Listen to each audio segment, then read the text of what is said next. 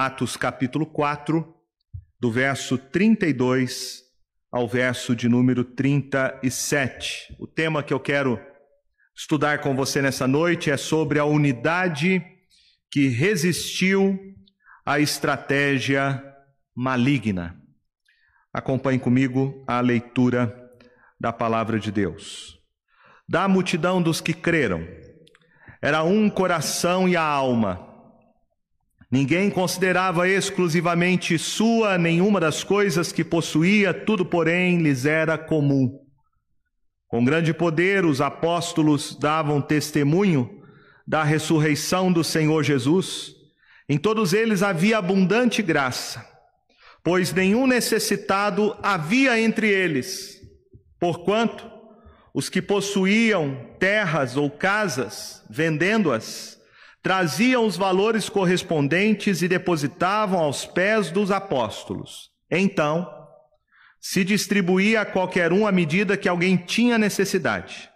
José, a quem os apóstolos deram o sobrenome de Barnabé, que quer dizer filho de exortação, levita, natural de Chipre, como tivesse um campo vendendo, trouxe o preço e o depositou aos pés dos apóstolos. Nós temos estudado o livro de Atos dos Apóstolos e temos visto que Lucas ele está fazendo um registro da igreja que nasceu em Jerusalém. Nós já vimos que o Espírito Santo, quando desceu sobre os 120 discípulos que estavam reunidos no cenáculo. Eles, no dia de Pentecostes, foram cheios do Espírito Santo e passaram a pregar o Evangelho na língua correspondente a cada pessoa que estava em Jerusalém por ocasião da festa, da celebração de Pentecostes. Ali houve uma grande visitação e avivamento espiritual, que Lucas vai nos dizer que cerca de 3 mil pessoas se arrependeram dos seus pecados, confessando Jesus Cristo como único Salvador, e logo em seguida elas foram batizadas. Depois, nós vamos ver a cura sendo realizada por Pedro e João, que eram apóstolos e tinham um dom de cura, e eles curam um homem que vivia sendo levado ao templo. Este homem tinha cerca de 40 anos, ele era coxo, e ele estava ali para pedir esmolas. Quando Pedro e João vão até a oração, às três horas da tarde, e eles se voltam para este homem e diz: Nós não temos ouro nem prata, mas o que tenho isto te dou. Em nome de Jesus Cristo, o Nazareno anda. Este homem foi curado. A cura deste homem despertou a curiosidade das pessoas, e logo então os guardas vieram do templo e prenderam a Pedro e João. Eles são presos e diante do sinédrio eles novamente testemunham que quem havia curado aquele homem não eram eles, não era por causa da piedade deles que ele tinha sido curado, mas quem curou aquele homem foi o Senhor Jesus. O Senhor Jesus, que estava vivo, ressurreto dentre os mortos, havia levantado aquele homem daquela enfermidade. O sinédrio, então reunido, ameaça os apóstolos, dizendo que eles não deveriam mais pregar e falar sobre o nome de Jesus em Jerusalém. Nós vemos logo em seguida João e Pedro, então, indo ao encontro da igreja. E neste encontro da igreja, eles relatam tudo o que eles tinham ouvido das ameaças que vieram do sinédrio a igreja dirige a Deus em oração e pede para que o Senhor os revista-os de poder, de autoridade. E aquele lugar onde eles estavam reunidos, de repente vem um grande terremoto e eles são cheios do Espírito Santo e continuam a pregar a palavra de Deus com toda intrepidez.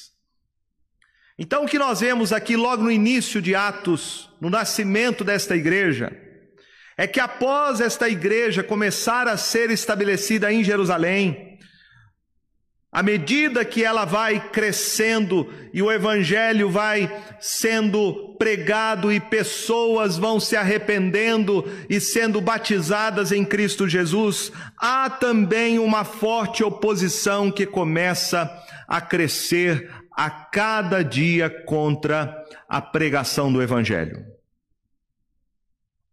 Então, se por um lado você tem os apóstolos pregando o Evangelho, a igreja experimentando crescimento, vidas sendo alcançadas.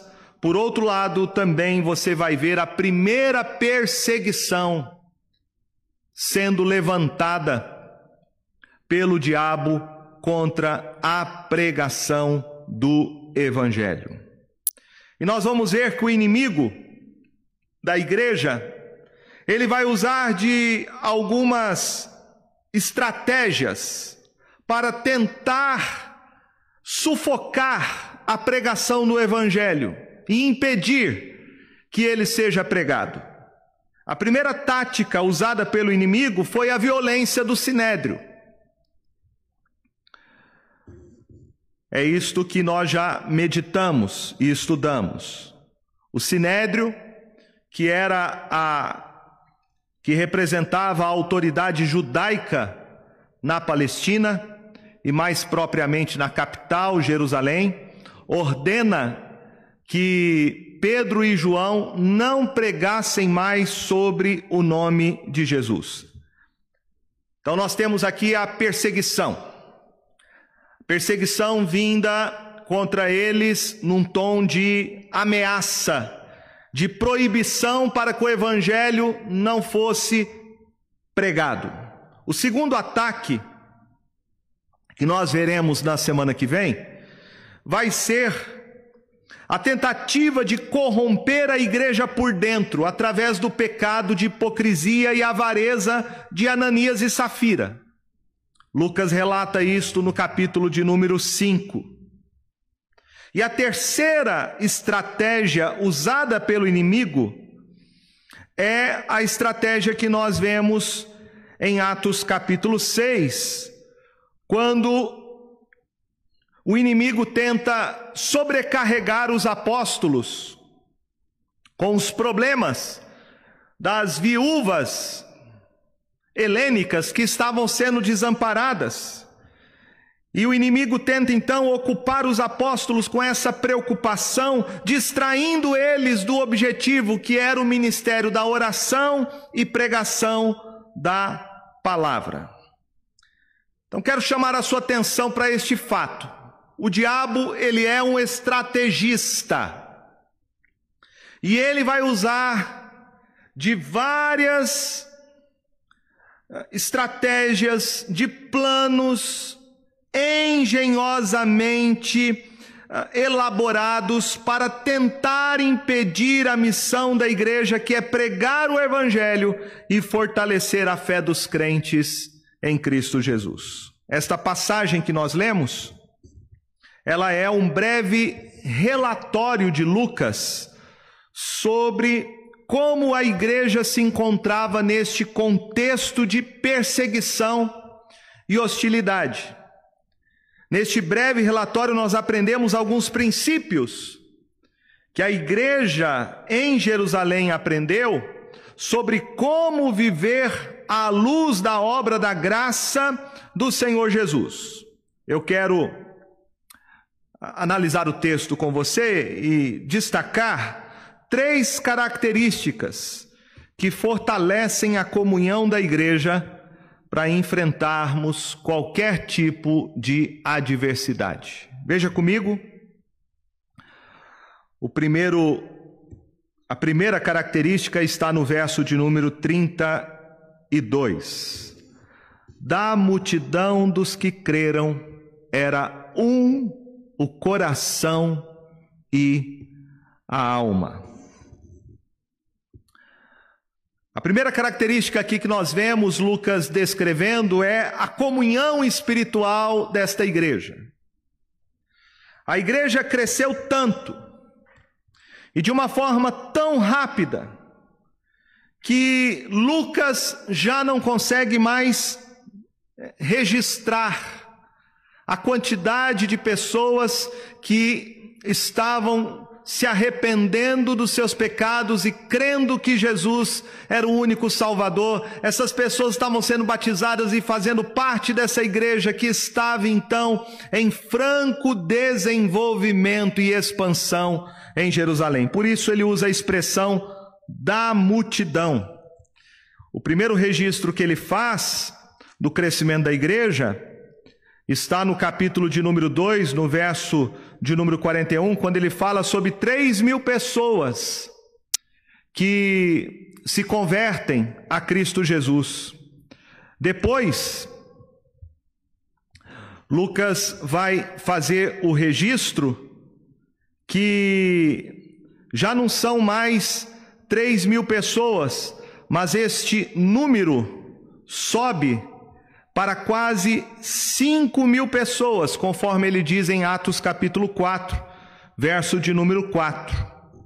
E agora, diante da pregação do Evangelho, da coragem da igreja, apesar da intimidação feita pelo Sinédrio, esta igreja continua crescendo e Lucas parece que ele perde o cálculo, não tem mais como contar. Por isso que agora ele fala que é uma multidão dos que creram. Então ele perde, ele não tem mais como registrar a quantidade de pessoas que são alcançadas, que se convertem a Cristo Jesus. E esse crescimento surpreendente foi o resultado direto da ação registrada no verso 31 quando diz que todos que estavam reunidos ficaram cheios do Espírito Santo e com intrepidez anunciavam a palavra de Deus. Então, quando a igreja se levanta na autoridade, no poder do Espírito Santo, para pregar o Evangelho, coisas extraordinárias podem acontecer. E o que nós vemos aqui é o Evangelho transformando e derrubando todas as barreiras culturais. A cultura deixou de ser uma identidade própria e se tornou agora a mesma linguagem, os mesmos valores, os mesmos princípios de todas as pessoas. Por isso, Lucas diz: da multidão dos que creram era um o coração e a alma. A palavra comunhão significa compartilhar o mesmo pão. E o pão que está sendo compartilhado por esta multidão de gente convertida a Jesus é o pão da graça de Deus. Todos os que creram, era um o coração e a alma. Lucas faz aqui uma descrição do que é esta comunhão espiritual da igreja, do que significa esta unidade. Havia entre eles uma comunhão espiritual, apesar de todas as diferenças sociais. Não significa que essas pessoas eram iguais, eles eram diferentes. Eles vieram de vários lugares para a festa de Pentecostes, agora eles estão aqui reunidos, convertidos. Eram de várias classes sociais diferentes, havia gente rica, havia gente pobre. Mas tudo isso se torna secundário quando o Evangelho é a cultura comum e compartilhada entre todos os que creem.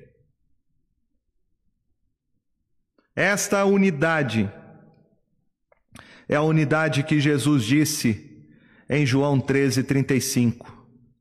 Nisto conhecerão todos que sois meus discípulos, se tiverdes amor uns pelos outros.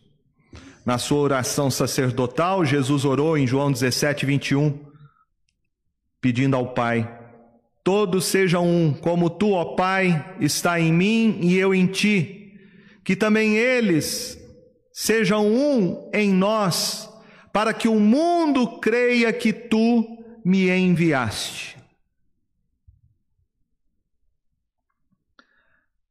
Então, a comunhão que esta igreja está experimentando é, sem dúvida alguma, a resposta da oração de Jesus pela unidade do seu povo, pela unidade experimentada da sua igreja.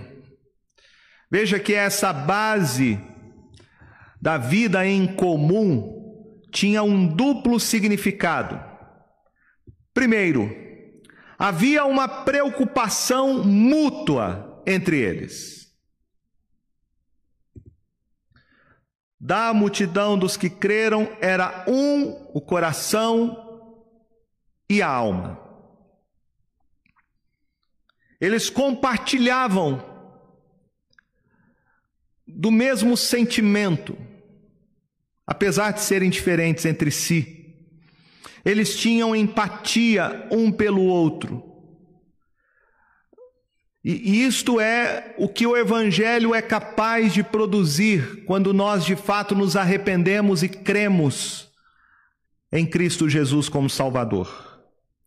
O Evangelho, quando é compreendido pela graça de Deus, ele tem o poder para matar o nosso egocentrismo o nosso eu. Lucas aqui descreve que aqueles crentes convertidos, eles compreenderam a partir do Evangelho que é melhor servir do que ser servido. Eles compreenderam a partir do Evangelho que a vida cristã é um caminho onde nós exercitamos diariamente a humildade. Quando nos sacrificamos por amor ao nosso irmão, por causa da obra de Cristo Jesus em nossos corações.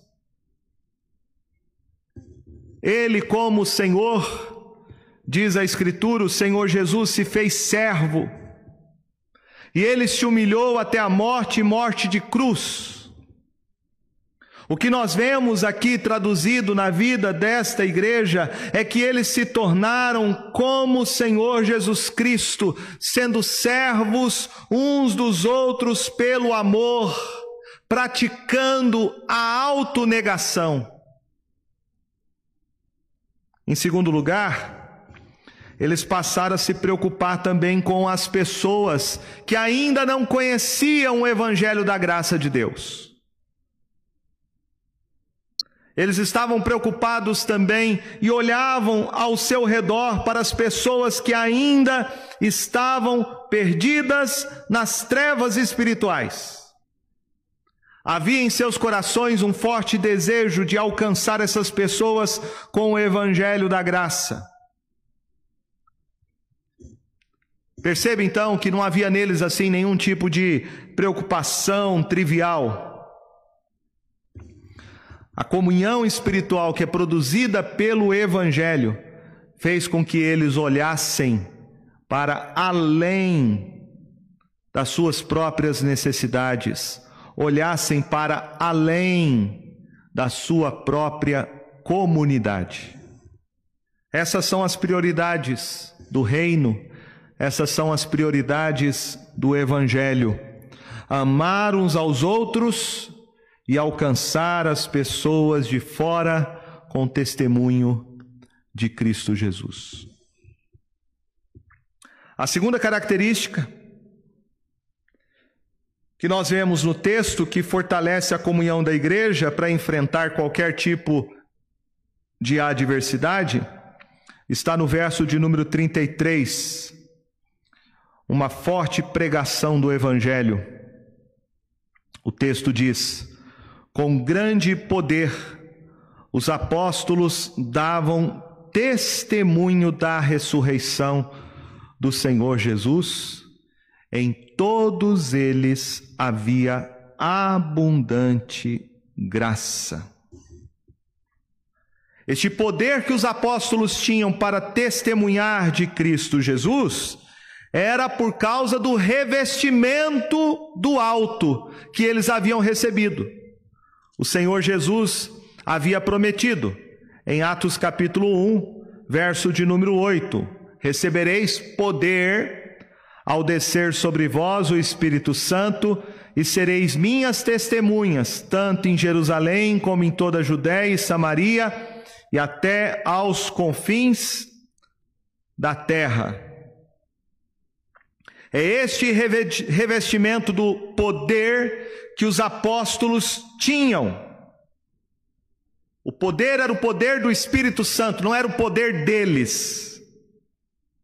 Mas era o poder do Espírito Santo usando homens que eram falhos, fracos, limitados, impotentes e incapazes para ser instrumentos nas mãos do Senhor, a fim de testemunhar a respeito da ressurreição de Cristo Jesus. Isto era o que o sinédrio havia proibido. No verso de número verso de número 18, o sinédrio ordenou que eles não falassem nem ensinassem em o nome de Jesus. Mas eles não obedeceram esta ordem, né? Porque esta ordem não podia ser obedecida. Debaixo de qualquer ordem, de qualquer decreto, de qualquer lei, de qualquer constituição. Existe uma autoridade maior sobre nós. E eles entenderam que não era justo. Eles tinham que antes obedecer a Deus do que aos homens. Por isso não calaram a sua voz. Pedro diz no verso de número 20: Nós não podemos deixar de falar das coisas que vimos e ouvimos. Pedro e João e toda a comunidade, toda a igreja compreenderam que pregar o Evangelho não é apenas um privilégio, mas é a nossa missão e responsabilidade. O apóstolo Paulo disse em 1 Coríntios 9,16: Se anuncio o evangelho, não tenho de que me gloriar, pois sobre mim pesa essa obrigação, porque ai de mim, se não pregar o evangelho. Pregar o evangelho é uma missão. É por isso que nós pregamos. Nós não pregamos porque as pessoas vão aceitar o Evangelho. Nós pregamos o Evangelho, sobretudo, para a glória de Deus. É um ato de obediência a Cristo Jesus. Pregar o Evangelho, não importa a situação, sendo ela favorável ou não, nós devemos pregar o Evangelho, porque um dia daremos conta a Ele da missão que Ele nos encarregou. Agora veja qual era o conteúdo da pregação apostólica e o cerne da sua pregação. Eles davam testemunho da ressurreição do Senhor Jesus. Descobrimos aqui que o tema principal da pregação apostólica era: Jesus Cristo está vivo, ele ressuscitou. Embora o sinédrio tivesse ordenado que não pregassem mais no nome de Jesus, eles não poderiam deixar de testemunhar um fato. E o fato era que Deus Pai havia ressuscitado Cristo Jesus. Ele era e é o único Salvador. A ressurreição de Cristo Jesus aponta para o fato de que o Pai aceitou o sacrifício do seu filho em favor do seu povo e da sua igreja. Se Cristo Jesus não tivesse ressuscitado, não haveria salvação. A morte não seria derrotada e não teríamos a certeza de segurança e de vida eterna. Como diz o apóstolo Paulo, se Cristo não ressuscitou, é vã nossa fé é vã a pregação. Os que morreram em Cristo pereceram. E somos os mais infelizes de todos os homens. A pregação sobre a ressurreição de Jesus, de que ele estava vivo e não conseguiram matá-lo com a morte de cruz, era uma ofensa para o judaísmo. Eles haviam matado Jesus na cruz pensando que ele não era o Messias. A expectativa que o povo judeu tinha, na grande maioria, sobre o Messias, era a expectativa de que ele fosse um conquistador que libertaria Israel do jugo e da opressão romana. Por isso, quando o crucificaram na cruz, eles acharam que eles tinham é, liquidado de uma vez por todas essa ideia de que Jesus Cristo era o Messias. Porém, Deus, o Pai, o ressuscitou, dando provas de que Cristo Jesus é o único Senhor, o único Salvador enviado ao mundo para reconciliar os homens com Deus. Esta pregação apostólica sobre a ressurreição de Jesus Cristo era uma ofensa, porque ela confrontava as expectativas e a rejeição do sinédrio sobre a pessoa e a obra de Jesus Cristo. Eles pensavam que tivessem acabado com o Messias que dizia ser o Messias, Cristo Jesus, mas a ressurreição de Cristo era uma pregação que os apóstolos corajosamente, no poder do Espírito Santo, testemunhavam. Isso é muito importante da gente compreender, porque há muitos que tentam negar o fato da ressurreição de Jesus, há muitos que não acreditam, né? Que Jesus tenha ressuscitado. Veja que a pregação apostólica é uma prova de que a ressurreição de Jesus não foi uma farsa inventada por eles. Como diz Pedro diante do sinédrio, diante da ameaça que eles recebem, eles não poderiam deixar de falar o que viram e ouviram sobre Jesus após a sua ressurreição. Esses homens foram perseguidos duramente. E ninguém consegue sustentar uma farsa, uma mentira por tanto tempo, diante da perseguição, diante da ameaça de morte.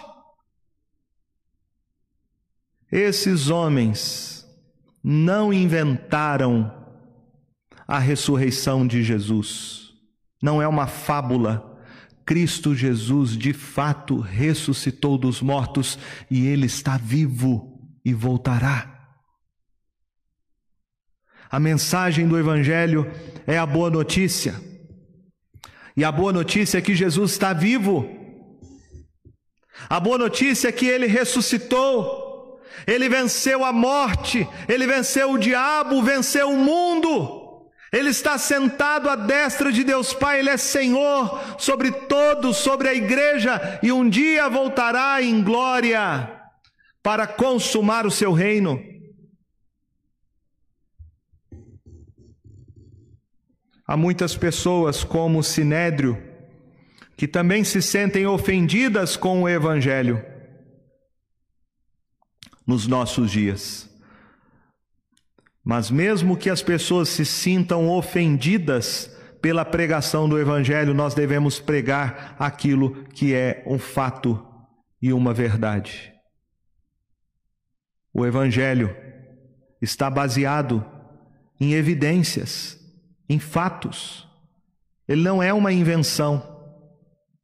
Ele não é alguma coisa que saiu da cabeça de um grupo de fanáticos religiosos que inventaram que Jesus havia ressuscitado para justificar a sua pregação. Não. O Evangelho se baseia em fatos.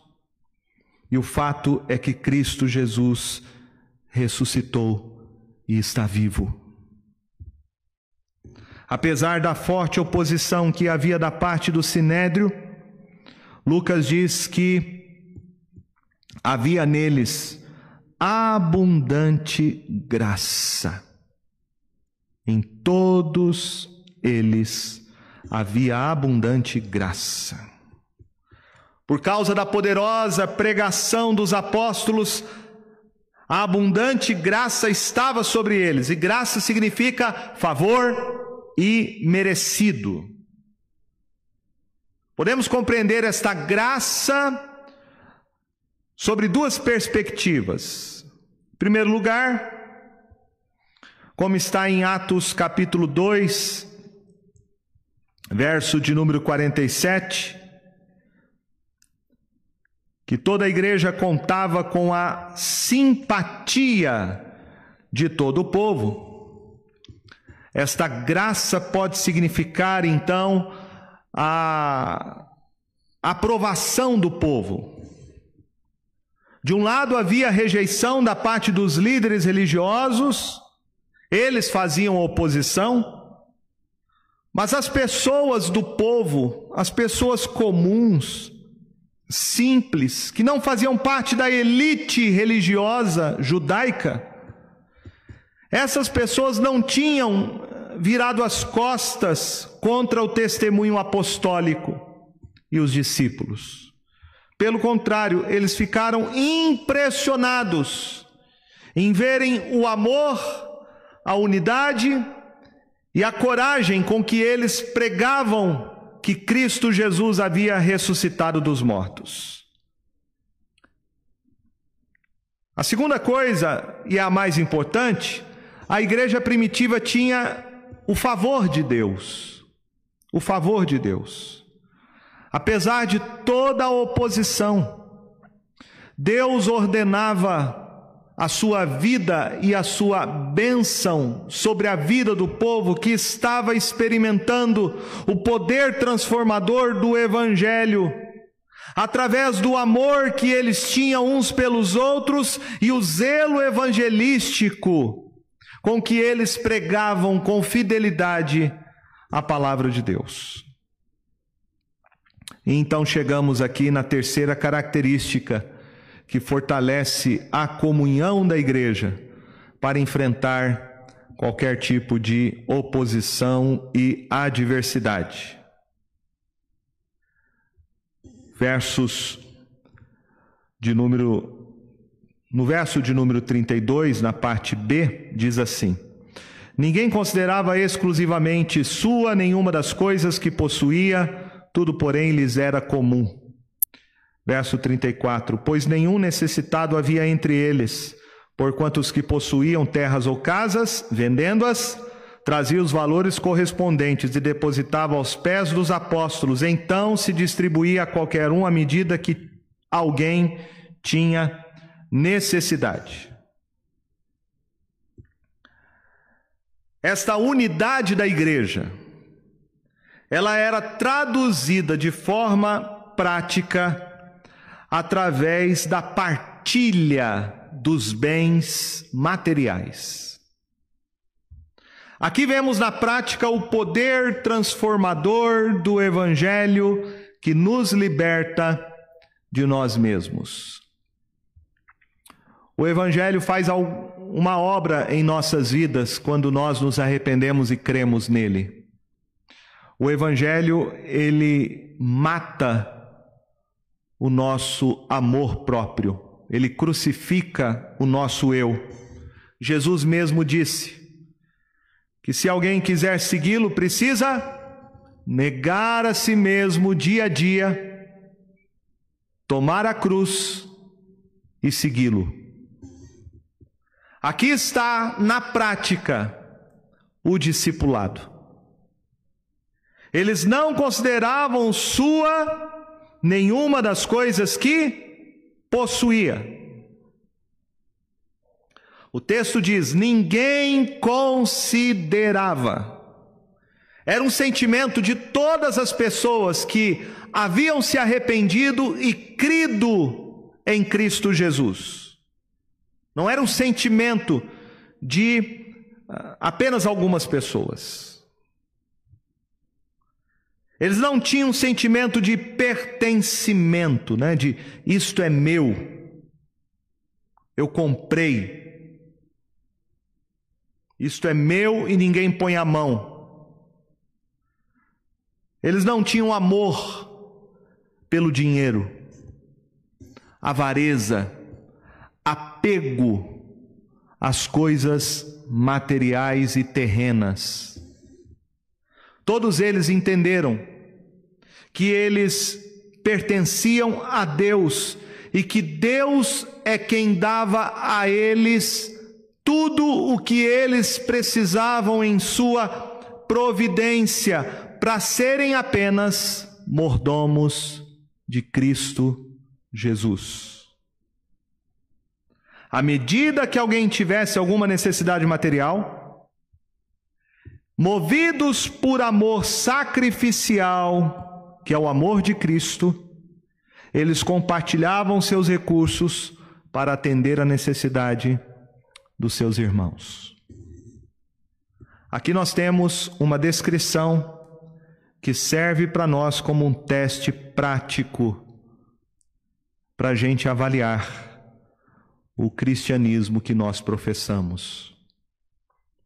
Um teste muito prático do amor de um cristão é o quanto ele está disposto a sacrificar-se financeiramente. Tiago, na sua carta, ele pergunta, no capítulo 2, verso 15 e 16: se um irmão ou irmã estivesse carecido de roupa e necessitados do alimento cotidiano, e qualquer dentre vós lhes disser: Ide em paz, aquecei-vos e fartai-vos, sem conduto lhes dar o necessário para o corpo, qual é o proveito disso? João também disse em 1 João 3,17: Ora, Aquele que possuir recursos deste mundo e vir a seu irmão padecer necessidade e fechar-lhe o seu coração, como pode permanecer nele o amor de Deus? Então, o que nós aprendemos é que o cristianismo é muito mais do que uma religião de palavras. É muito mais do que a gente fazer uma pública profissão de fé. O grande mal da igreja dos nossos dias tem sido nominalismo. Pessoas que dizem crer em Jesus, mas que na prática negam o Evangelho. Não adianta nada você confessar que Jesus é seu Senhor e Salvador se isso não mudar o seu estilo de vida a maneira como você se relaciona com as pessoas à sua volta. Veja comigo que o resultado da demonstração prática de um coração convertido está na prática do amor. Lucas diz que na igreja em Jerusalém não havia uma única pessoa que estivesse passando necessidade.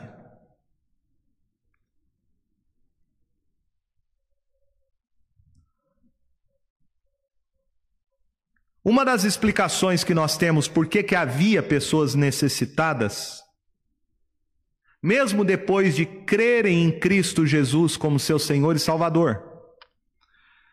Então, pregar como se prega às vezes em algumas igrejas, que se você crê em Jesus, você não vai ter necessidade, você não vai ter nenhum tipo de dificuldade, que você só vai ter prosperidade, que se você crer em Jesus, você vai ter sucesso, você vai apenas conquistar as coisas materiais. Não era o que acontecia na igreja em Jerusalém, porque crentes se converteram e tinham necessidade. A explicação é que muitos deles vieram de outras cidades, vieram de outros lugares devido à festa de Pentecostes, e quando eles se converteram, eles permaneceram em Jerusalém, não voltaram para suas cidades de origem. E agora o que fazer com essa multidão de gente convertida? Pode ser que algumas pessoas em Jerusalém, ao confessarem que Jesus era o seu Salvador, era o Messias, tivessem sido mandadas embora, despedida do seu emprego, do seu trabalho, devido à perseguição que eles estavam sofrendo. Daí vinha a necessidade, vinha a caristia.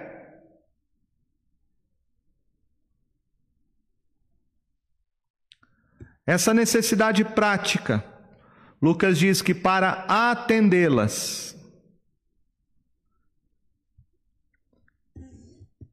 foi necessário com que tivesse uma disposição e um amor sacrificial de todos aqueles que tinham condições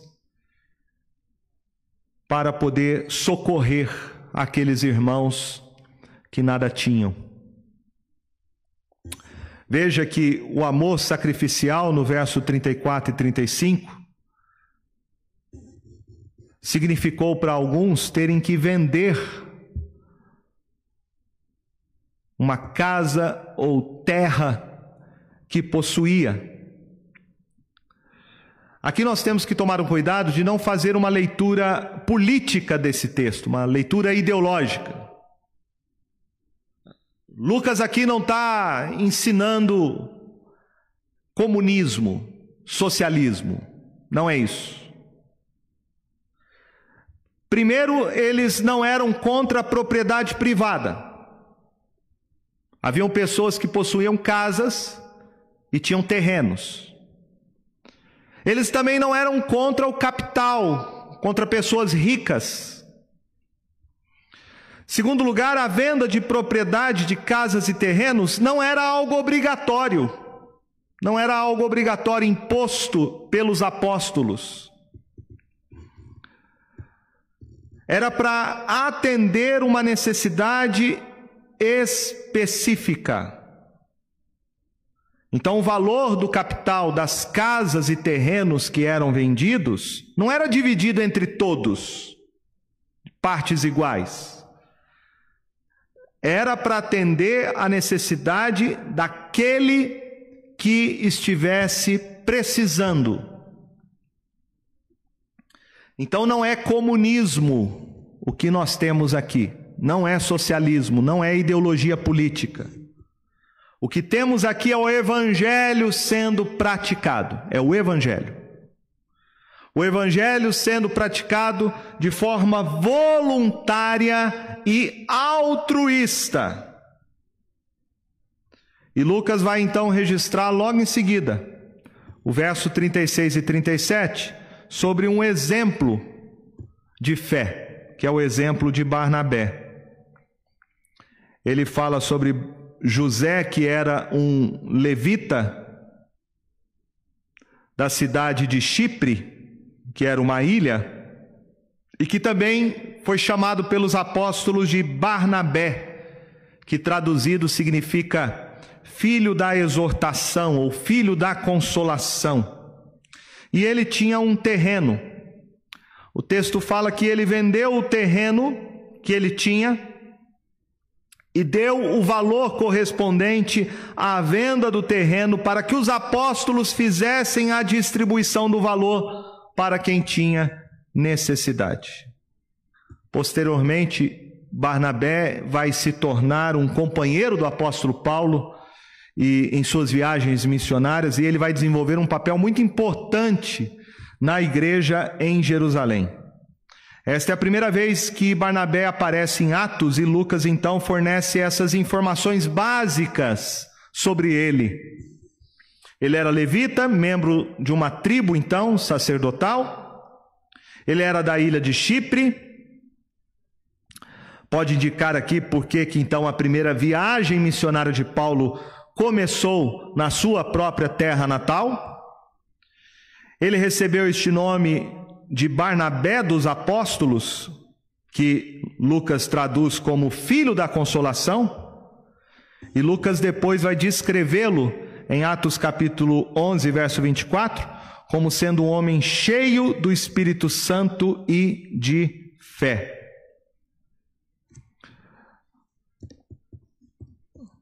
Às vezes se discute como que um levita, como ele era, como que ele poderia possuir um pedaço de terra, já que o Antigo Testamento proibia que os levitas possuíssem alguma propriedade. Mas não era proibido que os levitas pudessem construir a sua própria casa. Parece que no decorrer da história bíblica, da tradição, isto não era cumprido por muitos levitas.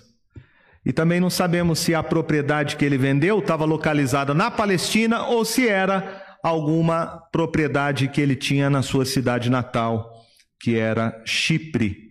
Mas o que é importante aqui, por isso Lucas registra a atitude, o exemplo de Barnabé, é mostrar o que significa viver o Evangelho de Jesus de maneira prática no dia a dia. Ele vendeu a terra e trouxe o preço da venda, depositou aos pés dos apóstolos. E este é o ponto então de Lucas, demonstrar através do exemplo de Barnabé o que significa viver na prática o evangelho de Cristo Jesus, demonstrando um amor sacrificial. Em Atos capítulo 20, verso 35 diz: Tenho-vos mostrado em tudo que trabalhando assim é mister socorrer os necessitados e recordar as palavras do próprio Senhor Jesus. Mais bem-aventurado é dar do que receber. Um ponto precisa ficar claro, e eu quero terminar o nosso estudo, dizendo que a igreja de Atos aqui não fazia campanhas igual nós vemos nas igrejas hoje em dia.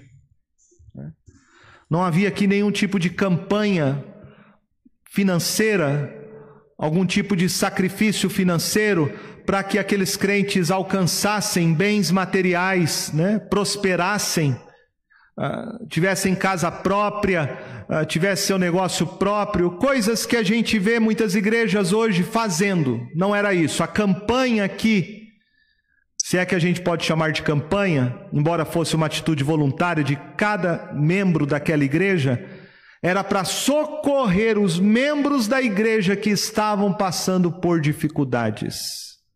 Por dificuldades. É triste nós vemos hoje em dia que às vezes tem igrejas onde os membros são explorados financeiramente. É campanha em cima de campanha, é, todo culto é uma campanha e, e vai eh, tirando o dinheiro do povo para na verdade aí você olha para os líderes, eles estão cada vez mais ricos, mais patrimônio, mais casa, mais carro. Muitas vezes certos líderes de igreja vivem uma vida completamente diferente da vida que os membros da sua igreja vivem e têm. Isso é incoerente com o evangelho de Jesus Cristo.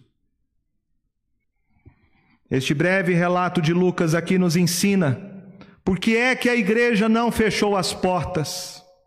Quando a igreja vive o evangelho que prega, as portas do inferno jamais prevalecerão contra ela. Este breve relato deve fazer a gente parar para avaliar sobre o cristianismo que nós professamos. O evangelho, quando ele é crido, ele transforma, transforma a mente e transforma o coração. Sem o Evangelho, nós vamos ter uma religião fria, mecânica, apática, indiferente. Sem o Evangelho, o que resta é tradições, rituais. Sem o Evangelho, As pessoas vão buscar na religião a realização, busca de vantagens. Sem o Evangelho, uma igreja se transforma num balcão de negócio. O Evangelho torna-se um produto e os crentes em clientes. O Evangelho de Jesus é um caminho de transformação, é um caminho de morte e ressurreição.